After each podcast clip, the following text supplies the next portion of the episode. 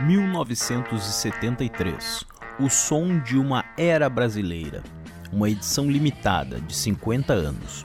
O melhor de 1973 no Brasil. Embarque conosco em uma viagem musical única e nostálgica de volta a 1973, um ano repleto de música que marcou gerações no Brasil. Nosso programa especial, intitulado 1973 O Som de uma Época Brasileira, mergulhará fundo nos álbuns que definiram aquele momento no cenário musical brasileiro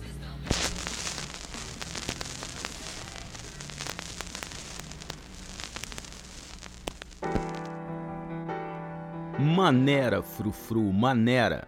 Fagner, Philips.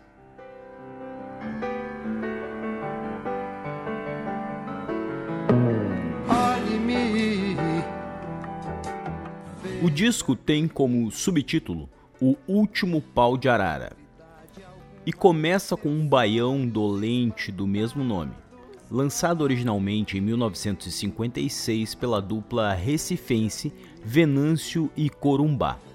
Ponta de lança de uma nova geração nordestina, Fagner era recebido por um timaço da MPB em seu primeiro LP. Arranjos de Ivan Lins e Luiz Cláudio Ramos, Naná Vasconcelos na percussão, parcerias com Capinã e Ronaldo Bastos e Luxo Supremo, a voz de Nara Leão em duas faixas, Pé de Sonhos e a adaptação do folclore Penas do Thier.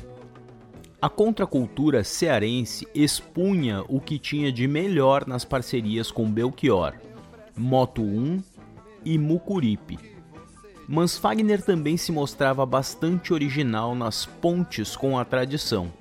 Faltou apenas o crédito à poetisa Cecília Meirelles na linda Canteiros por Pedro Só. Isso mesmo que você diz que eu preciso,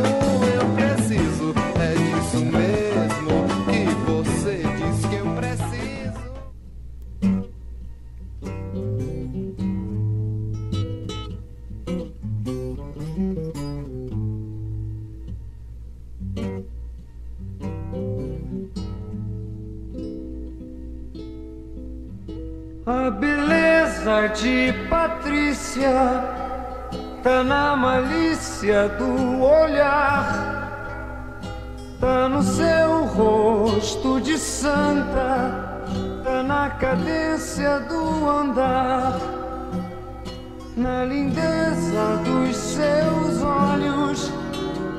Amarrei o meu descanso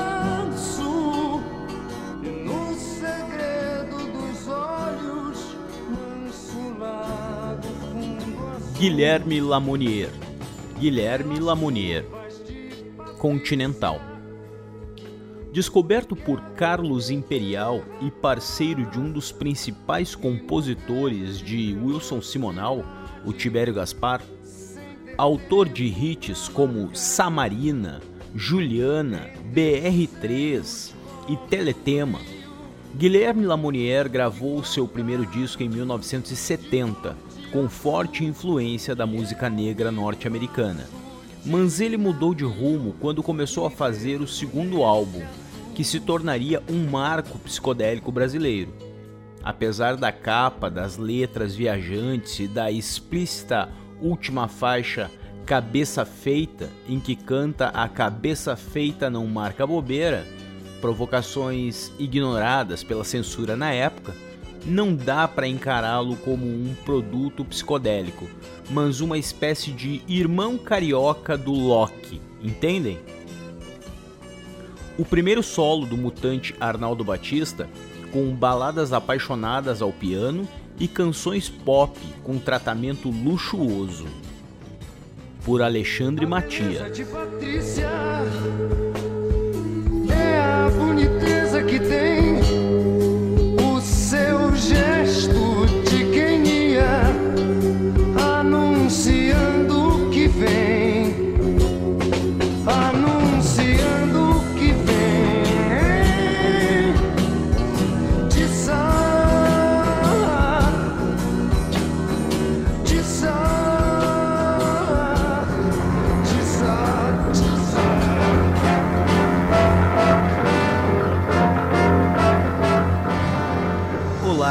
Eu sou o bode da mutante. Eu sempre sonhei em viver de compartilhar. E graças à internet eu tive a chance de experimentar e tentar fazer isso. E me apaixonei. Com a ajuda de plataformas como a Apoia-se, é possível tornar esse sonho realidade, compartilhar conteúdos e receber uma ajuda financeira por isso, viabilizando uma oferta gratuita e de qualidade de conteúdos, como é o caso da Rádio Mutante. Uma rádio 24 horas e sem anúncios. Além disso, os apoiadores ainda recebem outros conteúdos exclusivos.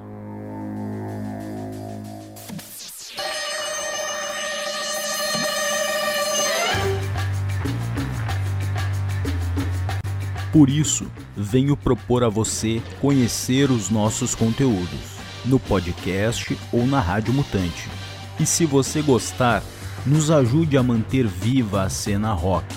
apoia.se barra Radiomutante 2 a partir de R$ reais você pode nos ajudar a pagar as nossas plataformas e os nossos editores.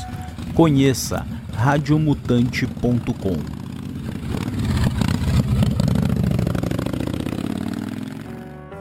Eu quero é botar o meu bloco na rua. Sérgio Sampaio.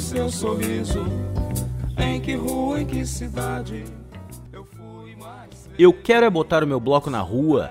Marcha Rancho, que todo mundo conhece, carrega triste ironia. É uma música conhecida demais em um álbum reconhecido de menos.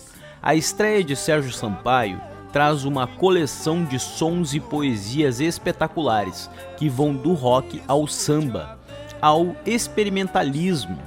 Produzido por Raul Seixas, reverenciado em Raulzito Seixas, o LP vendeu só 5 mil cópias. Apesar de faixas como Filme de Terror, que caberia com louvor na discografia do roqueiro baiano, do quase hit Cala Boca Zebedeu, e da psicodélica Viagem de Trem, pérola pouco celebrada, assim como a obra do Maldito Sampaio, que morreu em 1994 aos 47 anos. Não durma de touca e vá além da faixa título, por Marcelo Ferla.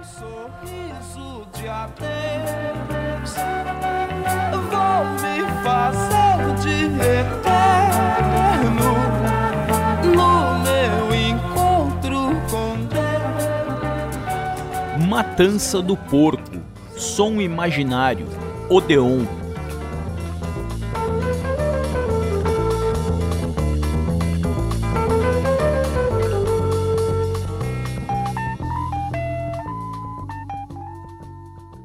O som imaginário foi formado para acompanhar Milton Nascimento, mas ganhou vida própria por seus próprios méritos, na forma de três discos notáveis, mas nenhum sintetiza tamanha grandeza musical como o derradeiro Matança do Porco.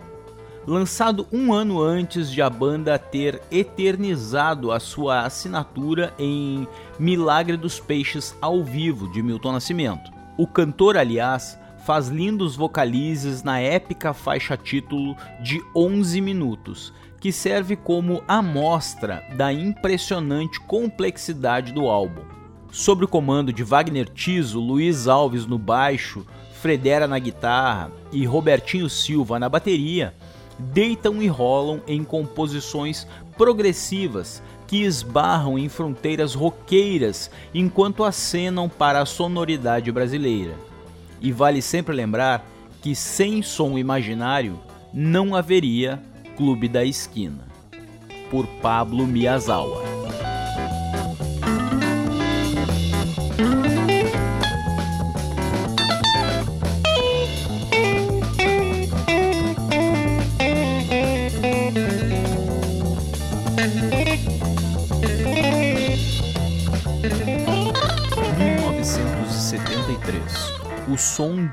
Era brasileira.